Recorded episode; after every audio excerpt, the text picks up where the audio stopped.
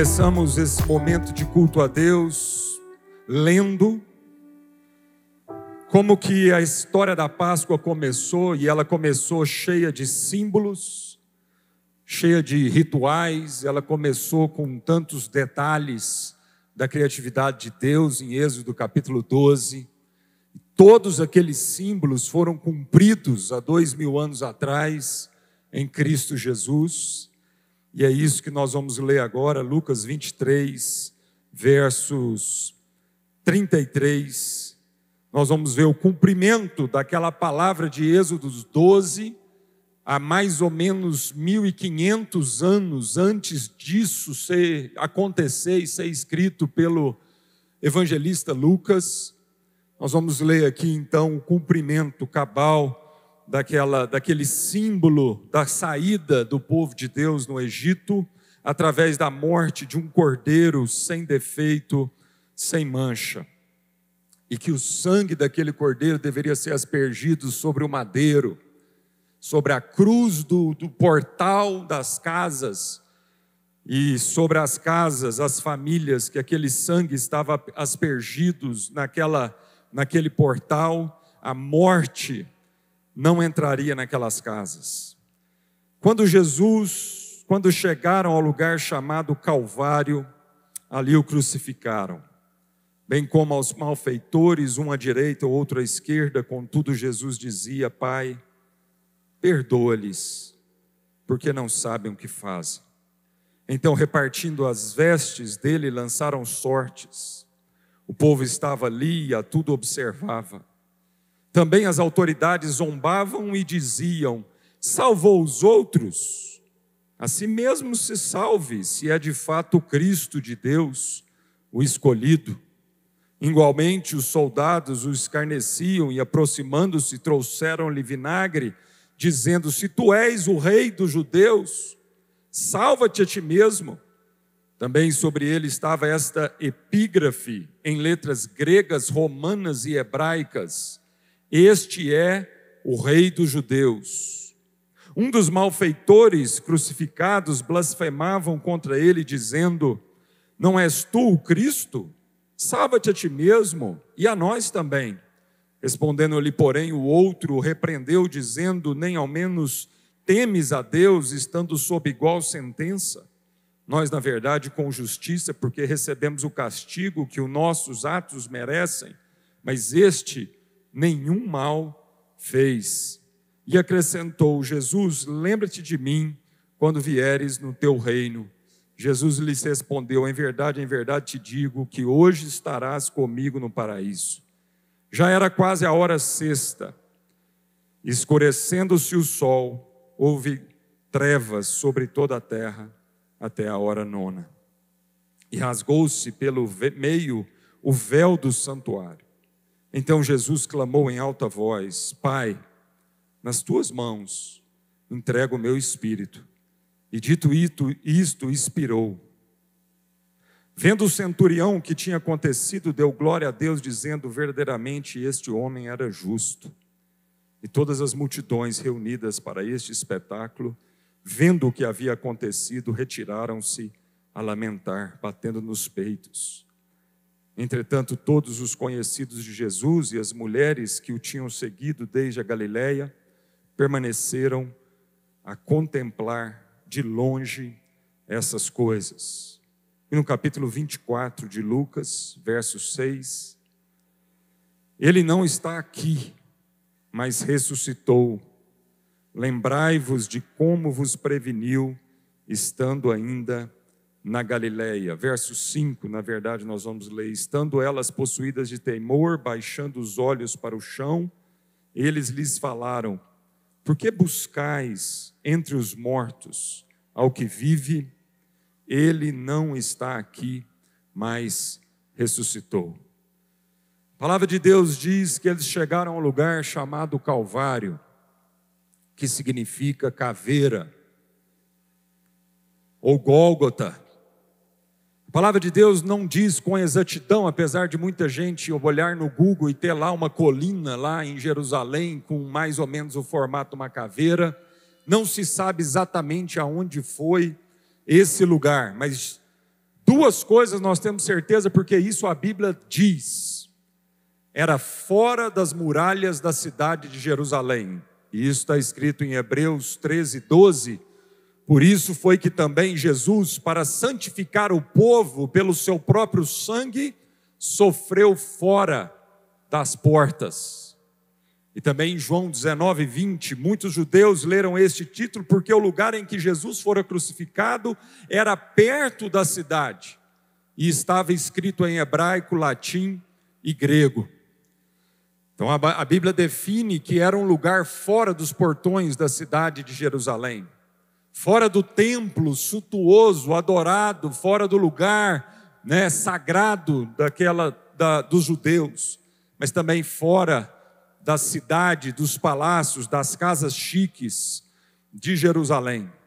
E a Bíblia também diz que o lugar onde Jesus foi crucificado era um lugar de passagem de muita gente, talvez ali, né, perto de do lado de uma estrada onde muita gente passava, e isso está em Marcos 15, 29, os que iam passando blasfemavam dele, meneando a cabeça e dizendo: Ah, tu que destróis o santuário e em três dias o reedificas.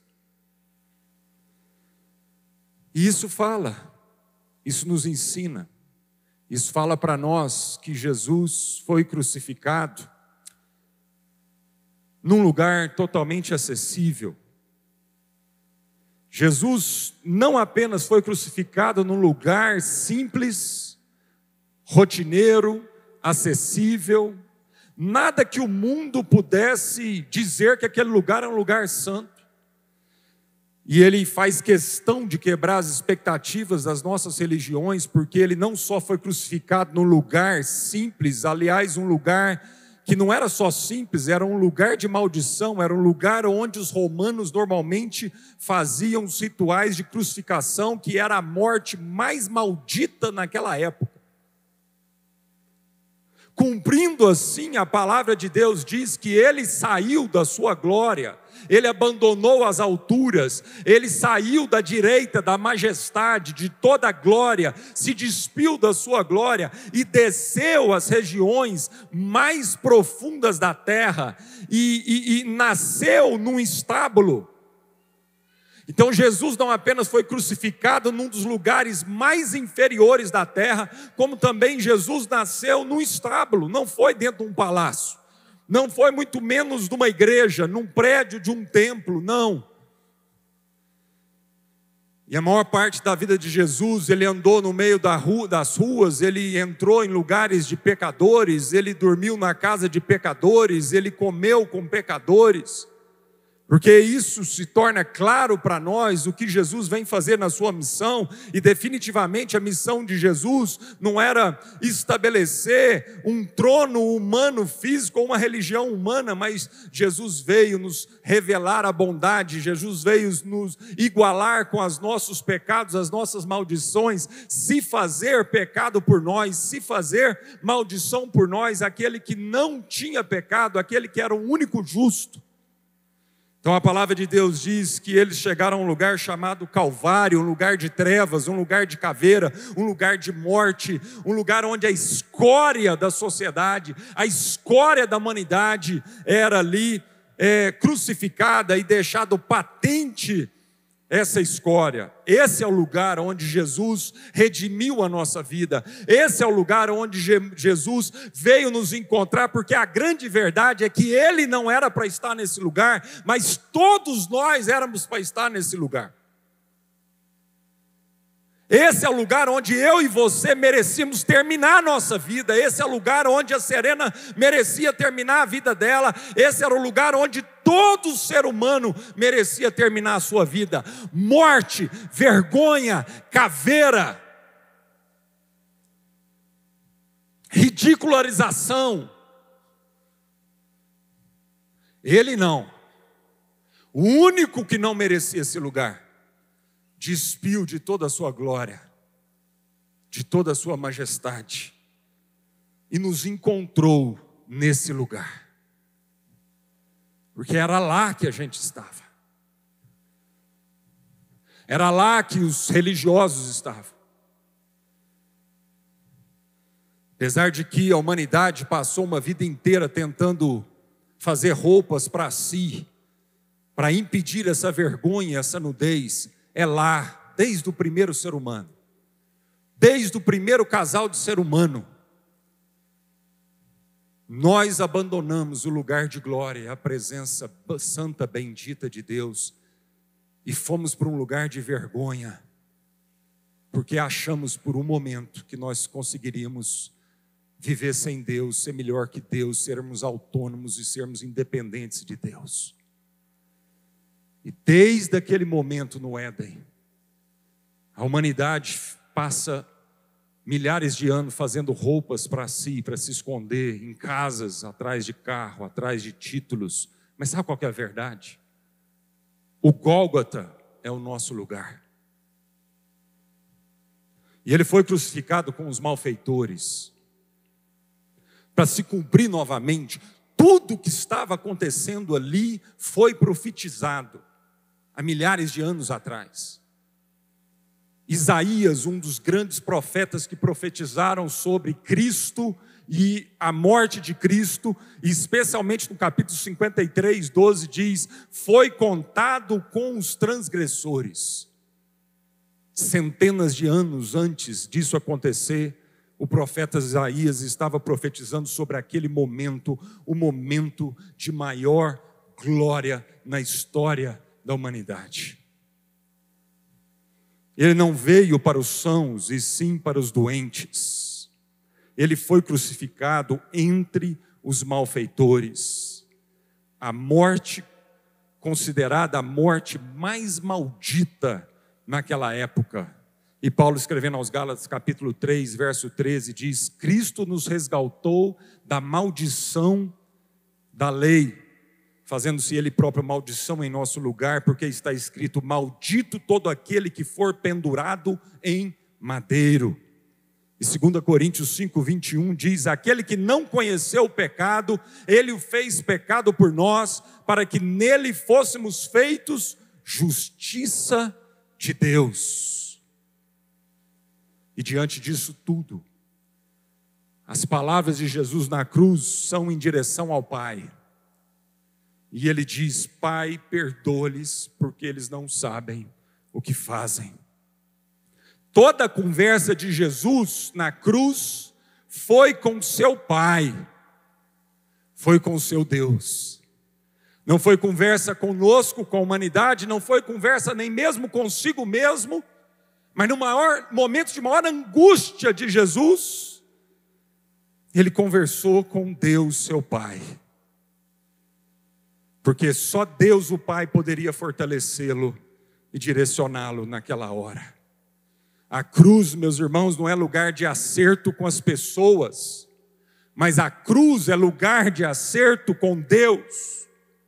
A vida é resolvida com Deus, nosso Pai de forma que chegaremos resolvidos para resolver todas as questões com o nosso próximo, mas a vida não é resolvida com o nosso próximo, a vida não é resolvida com o seu marido, a vida não é resolvida com a sua esposa, a vida não é resolvida muito menos com os seus filhos, a vida não é resolvida com os seus pais, a vida se resolve com Deus, o autor da vida.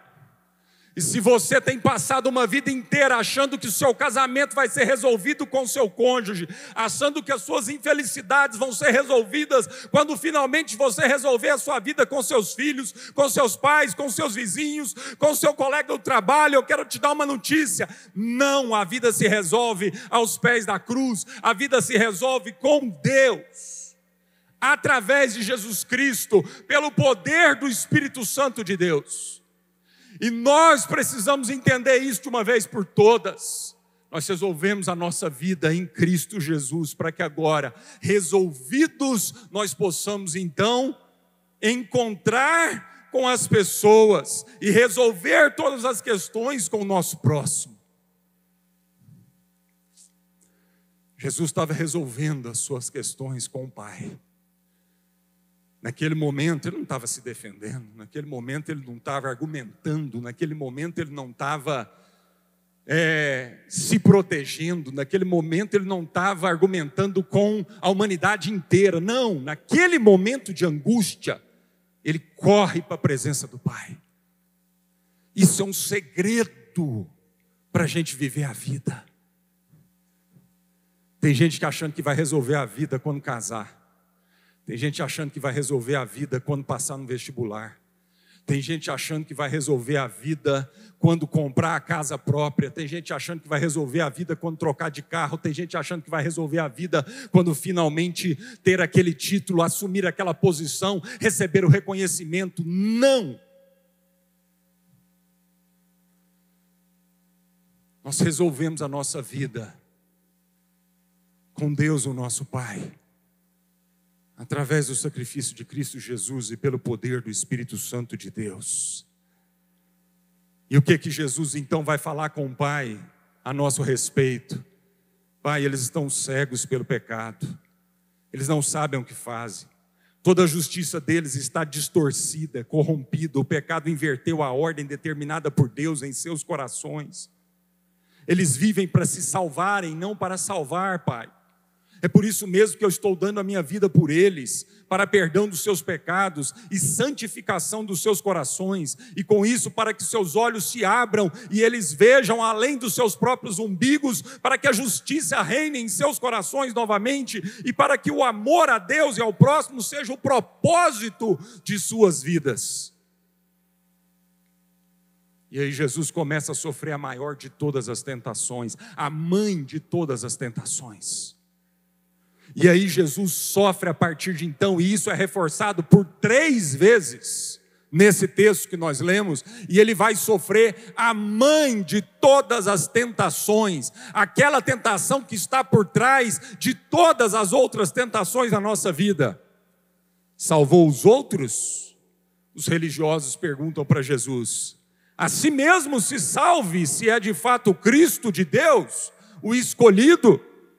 Os soldados dizem para Jesus: Se tu és o rei dos judeus, salva-te a ti mesmo. E o ladrão ao redor, ao lado de Jesus, diz: Não és tu o Cristo? Salva-te a ti mesmo e a nós também. Aqui fica evidente, patente, a distorção humana da maneira de ver a vida e lidar com todas as questões da vida. Toda a referência do homem sem Deus, sem Cristo, é salva-te. Enquanto Jesus estava evidenciando o princípio de Deus que nunca foi salva-te. Quando ele diz em Lucas 9, 23 e 24: Pois quem quiser salvar a sua vida, perdê-la-á. Quem quiser salvar a sua própria vida, perdê-la-á. Mas quem, por amor a mim, perder a sua vida, encontrá-la-á. A salvação não está em poupar-te. A salvação não está em nos poupar, a salvação não está em reter, em guardar. Talvez esse seja o maior paradoxo do reino de Deus contra aquilo que Satanás mentiu uma vida inteira para a humanidade. Quando Satanás, tentando e tentando e tentando, diz: poupa-te. E Jesus, momentos antes da cruz, vira para Pedro, possuído de uma mentalidade satânica, diz: Afasta-te de mim, Satanás, porque você não cogita das coisas do meu Pai.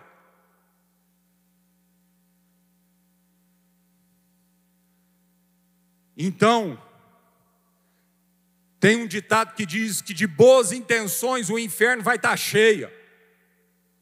Porque Pedro, nas suas boa intenção, ele achava que era uma boa intenção, achava que estava abafando, ao dizer para Jesus: não vá para a cruz, Poupa-te nesse momento, você tem poder, você não precisa, você é o justo, você não precisa estar nesse lugar. Essa é a maior das tentações na vida de qualquer ser humano, e a maior tentação vai ser você viver uma vida inteira para se salvar, Vai ser uma vida inteira dizendo assim: não, eu não mereço passar pelo que eu estou passando, eu mereço a vida, eu sou bom, eu mereço o melhor, não é justo o que as pessoas estão fazendo comigo. Pois é, amado. Jesus vem nos ensinar de uma vez por todas que quem passar uma vida inteira desta forma tentando se salvar, está perdendo a vida, a vida está escorrendo pelas suas mãos. Sabe onde nós vamos encontrar a vida? Quando finalmente nós entendermos que somos salvos em Deus, e não importa o que as pessoas fizerem com a gente, a morte foi vencida. Então eu posso viver uma vida em paz. Eu posso me ver livre da ansiedade, do medo, do medo da morte, tudo aquilo que a morte representa e simboliza na minha vida, o medo do amanhã, o medo se o dinheiro vai dar, o medo se a saúde vai dar, o medo do que vai ser na minha velhice, na minha aposentadoria, em nome de Jesus. Creia no sacrifício de Jesus que não foi em vão. E creia que ele venceu a morte para que finalmente você comece a viver a vida abundante que ele tem para você. E seja livre para amar seja livre para ofertar, seja livre para apanhar numa face e dar outra, seja livre para caminhar uma segunda milha, seja livre para aquele que te defrauda, aquele que injustamente te rouba.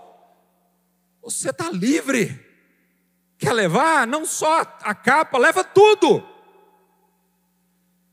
Porque a minha vida nem o diabo rouba, porque ele está na mão do meu Senhor Jesus e nada e ninguém poderá me separar do amor de Deus.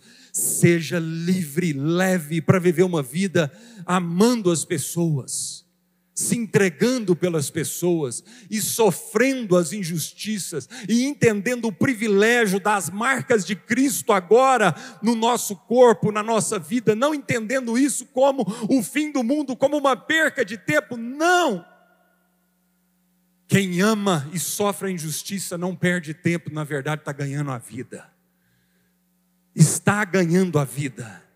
Já era quase a hora sexta, escurecendo-se o sol, houve trevas sobre toda a terra até a hora nona, de meio-dia a três horas da tarde. E rasgou-se pelo meio o véu do santuário. Então Jesus clamou em alta voz: Pai, nas tuas mãos entrego o meu espírito. E dito isso,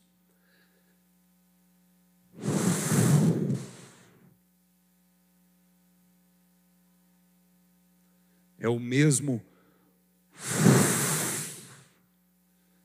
que Deus soprou no primeiro Adão. Quando do pó da terra ele foi formado, e o sopro de vida de Deus entrou nesse ser humano.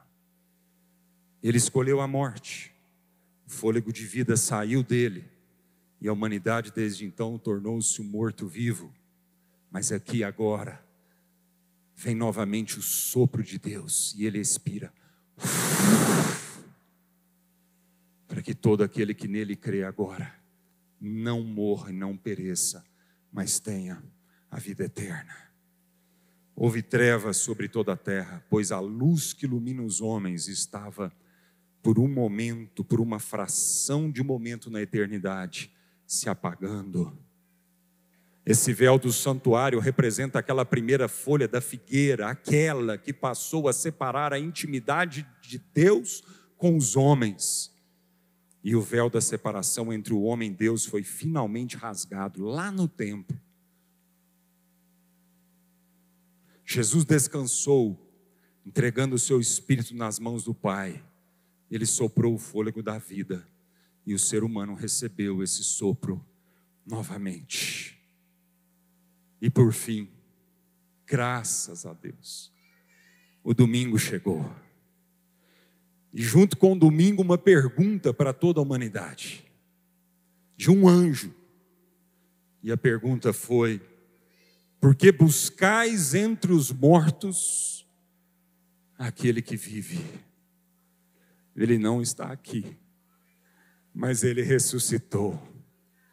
Naquela manhã de domingo, as mulheres vão ao túmulo achando que seria como outra manhã qualquer de domingo. Foram lá cumprir a prática comum, cumprir o que se fazia com qualquer defunto, levar especiarias, ungüentos para tentar tratar o morto, amenizar o cheiro de morte, postergar a corrupção por mais alguns dias, tentar manter o morto não tão morto assim. É isso que a gente faz. É isso que é uma prática comum de todos nós, ao lidar com o morto, a morte, tudo aquilo que a morte representa tentar maquiar a falta de brilho de um corpo sem vida. Assim é a forma que muitos ainda estão vivendo, tentando amenizar o mau cheiro da decomposição que o pecado causa, tentando preservar a vida a todo custo, inclusive com um custo quase insuportável da ansiedade e do medo, tentando manter o brilho da alegria através de coisas, de uma casa, de um carro, de um celular ou de uma roupa. Só que aquela manhã não era como qualquer outra manhã. Aquela manhã foi a única da história na eternidade. Aquela manhã marcou não apenas mais um começo de uma semana, mas sim o começo de uma nova era, o começo da vida que nunca mais acabaria, o começo da vida abundante, perfeita, idealizada no coração do Pai para todo filho o começo da vida guiada não mais pela dúvida, pela ansiedade, pela violência, pelo egoísmo, mas guiada pela certeza, pela fé, pela paz, pela luz e pelo amor. Ah, que manhã gloriosa! De domingo, uma manhã de alegria em que toda a humanidade acordou depois de uma noite longa de pavor e tristeza. Que manhã gloriosa, onde a humanidade não precisava mais tentar achar respostas na morte, mas finalmente encontrou o sentido e o propósito da vida.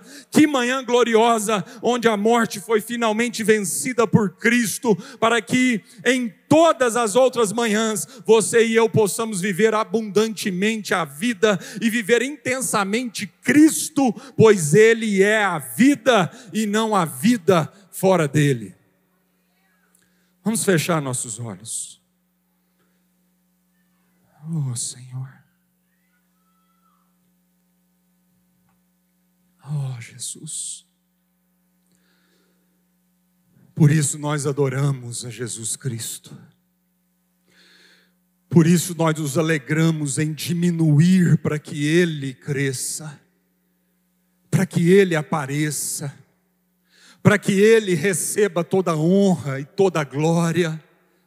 Nós não somos merecedores de honra e de glória, mas Ele é, Ele era e ele será eternamente digno de toda adoração.